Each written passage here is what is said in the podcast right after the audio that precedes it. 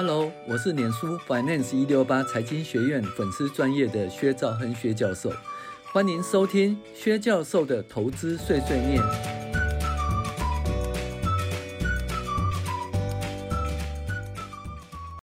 各位网友，大家好，我是薛兆亨薛教授。我们今天来分享第二零二三年第十六周美股回顾与重要经济指标分析。那薛教授今年预计出两本书的出书计划，一本是《财报怪谈进阶财报分析》哦，目前已经大略完工哦，正在排版；一本是《财务分析管理》，届时请各位网友支持。那今年可能恢复三到四年没开的进阶财报课分析课程哈、那就配合我们的《财报怪谈进阶财报分析》一书的出版哈、那就来开这个课程。那有兴趣的网友可以加一。好，前言，二零二三年第十呃第十六周哦，美股震荡小幅盘整哦，收四一三三点五二，连续三周守住四千一百点。那如能突破四一九五点四四的近三个月高点呢，则有向上走一波的机会。那目前是小幅盘整了，静待未来走势。那我个人认为，目前维持多头的格局，也就是 A、B、C 陌生段已结束。那确认一二三四五的初升段坡。那通膨压力稍减，金融风暴发生几率趋缓，就业仍然强劲。财报目前还是正面解释居多。台积电获利虽然不错，但是市场认为前景堪虑哦。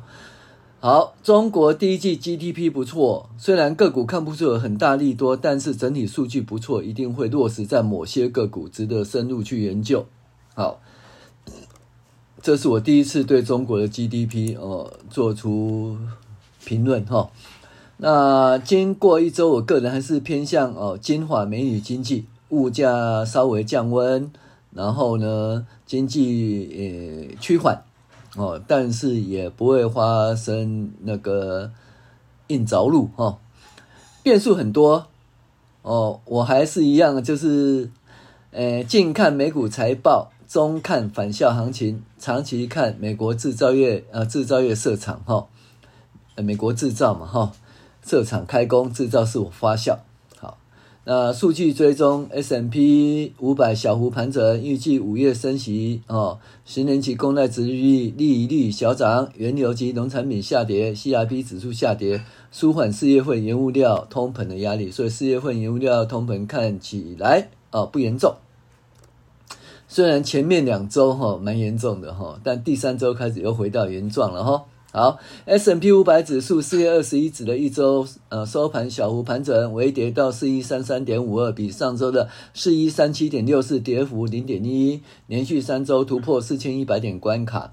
上周的十年期公债殖利率哦，由前一周的二三点五二哦涨到三点五七，涨幅一点三六。因为年总会可能在五月份再度升息。油价西德州七七点八二回到七七十几块了，比上周八二点六八跌了五点八八。布兰特八一点七五，比上周的八六点六三啊跌幅六点五点六三。然后呢？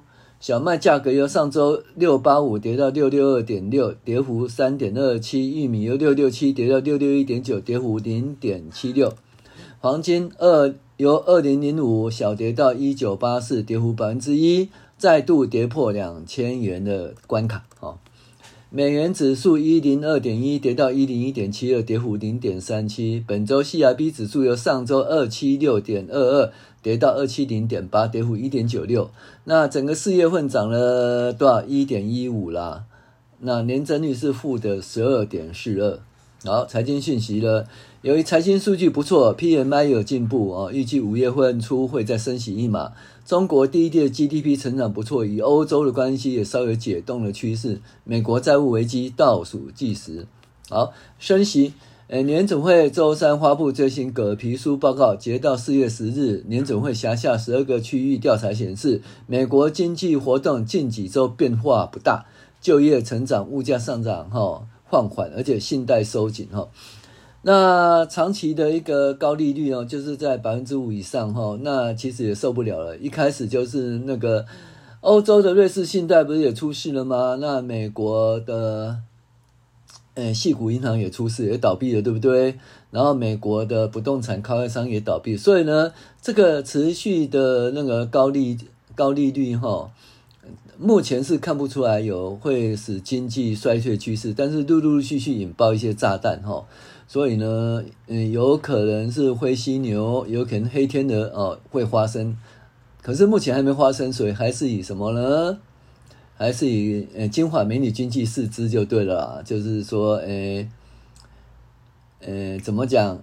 应该是软着陆，目前猜我软着陆没有到硬着陆的程度了哈。好，联邦公开市场委员会哈，五月三号、五月四日召开，然后呢可能会升息一码。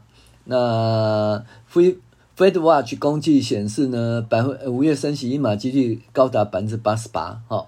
然后，中国呢，国际货币基金预测中国未来是五年全球经济成长最大贡献者，比美国还大两倍哈。嗯，好吧，我们看一下，但是它第一季的 GDP 还真的是不错哈。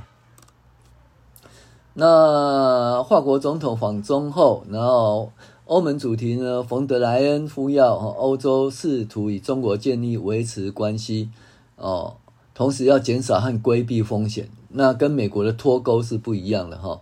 好，美国财政部长周四发表重大简说，认为美中关系要建设性。和公平的经济关系，哦，所以他也是反对经贸脱钩。那渐渐会不会有这种情形呢？但至少在那个晶片的控制哈，半导体的控制，科技战仍然在进行就对了。好，债务危机，美国陷入债务危机，就是因为它的债务上限已经卡住了。如果还没办法通过的话，美国将会停摆哈。那其实过去都这样子啦，最后。最后也是都会就是解决这个问题哈，不论谁执政都会发生这个问题哈。嗯，我们看着办好了。啊，PMI 哦，那个标准普尔的公布的服务业采购经理人指数呢，呃，上升到五十三点七，是十二个月高点。呃，怎么制造业由四十九点二上升到五十点四，又回到五十以上哦。所以美国的制造业及服务业的活动皆出现稳步增长。也就是说，通膨升温的警讯哈。好，欧洲议会、欧洲理事会啊，三大机构呢通过欧洲的晶片补助方案。台积电也可能会去欧洲，看起来是在德国。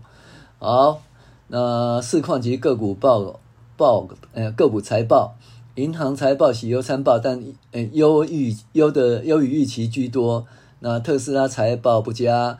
传统产业获利不错，财呃台积电财报不错，但被解释为前景不佳。苹果加重印度生产与投资。好，那富道银行呃不行，嘉信银行呃不错哦。好，美银呢不错，高盛不行。然后摩根士丹利呃不错。好，苹果的话就是呃它像 Apple Card 储蓄账户，苹果越来越像银行了。它提供利息是储蓄哦，啊是四点一五哦，没有手续费。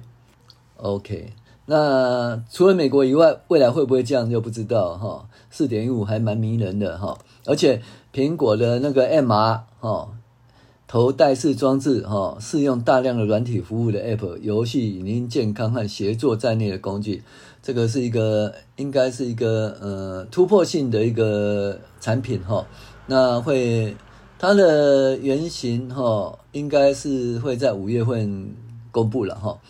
那就跟 MR 相关的公司哈，大家注意一下。好，在印度呢，说跟苹果哦，未来这个出口投资和出口会增加目前的二到三倍。好，再是台积电相关。那听说台积电缩减资本支出了，那 ASM 呢大幅下跌。那虽然它财报其实还不错哈，那可是后来台台积电呢，它是说它没有缩减支出了，哦，它的话说说没有缩减支出啊，结果如何？大家看看，好，台积电上涨二点三六到八九点二九美元，换算是五百四十六点五四，那只有一天，哦，那就是双利，毛利率、营业率超过预期，第二季哦。预估第二季合并营收哈一五二到一六零，毛利五十二到五十四，其实毛利都还不错。资本支出维持三百二十一到三百六十一。这一天大家对台积电话说是正面的，可是第二天呢，因为台湾的台积电股价就被下压，下压以后也影响到美国的 ADR，ADR 暴跌了四点三九哈。那跌到三十五点八十五点三七，折合五二二点七二。那目前折价率是到溢溢价率是二点二九了哈。那本来溢价率是六点五四哈。那外媒认为台积电进入代工龙头哈，诶，财报证实半导体业将迎来最前严峻的前景。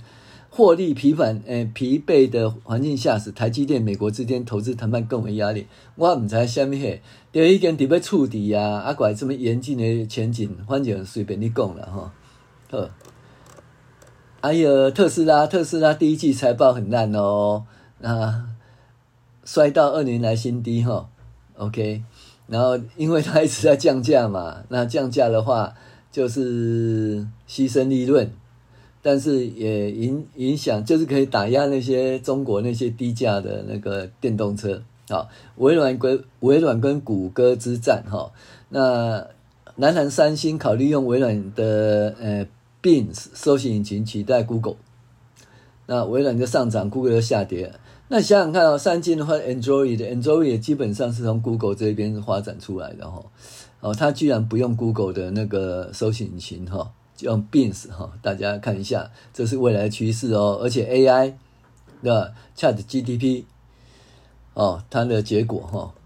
好，在晶片部分，英特尔下跌，英特尔放弃那个挖矿大饼哈，下跌。那辉达上涨啊，大家认为说，诶，生成式的 AI 将是辉达的最大赢家哈。好 g r o w f o u n d 呢控告 IBM 哦。那就是说非法分享机密、智慧财权、商业机密，哈。好，在其他的就是，嗯，传统行业啊，制药、Johnson 哦，其实获利还不错哦。然后呢，Netflix 的获利相当不错，可是它的就是订户成长哦，面临挑战。我也在想说，我是不是嗯，怎么讲，就停止 Netflix 的订阅，因为好久没看 Netflix 了，都在忙哈，好。AT&T 收跌哦，跌好多哦，是单日跌幅诶。那财报其实还不错哦，但是自由现金流量嗯太低了，不如市场预期。好，再来再讲哦，智利的两大矿场啊，SQM 跟那个 Albemarle，那基本上大跌百分之十八到百分之十，基本上就是说，因为锂矿需求大增，结果你知道吗？政府要收归国有，每次都这样的。南美洲的国家每次都这样的，什么好处最后都收归国有哈，这是政治风险。好，亚马逊呢又开又走高了，那其实走高每亚马逊走高都不是获利，最近都裁员了哈。好，那宝侨不错，宝侨获利相当不错哦，哦优于预期。好，本周的重要经济指标呢？房地产市场指数呢，四十五哦，前值四十四哦，有一点回温。银建许可负的八点八哦，就衰退啦、那年化总数，呃，银建许可年化总数也衰退啦、新屋开工也是衰退喽。OK，所以呢，不动产其实受到那个高利率的影响哦，有趋缓的趋势哦，甚至有一些不动产开发商已经开始财务财务危机。好。初领失业救济二十四点五万，前值二十四万，渐渐提高了哈，从那个低于二十万，现在二十四点五万。我个人认为三十万以下都还 OK 啦。我们继续看一下哈。好，那 PMI 指数呢？制造业五十点四，不错，回到那个扩扩张了，五十以上。那服务业五三点七又成长了哈。综合制造五三点五也不错。好，我是薛章薛教授哦，谢谢您的收听。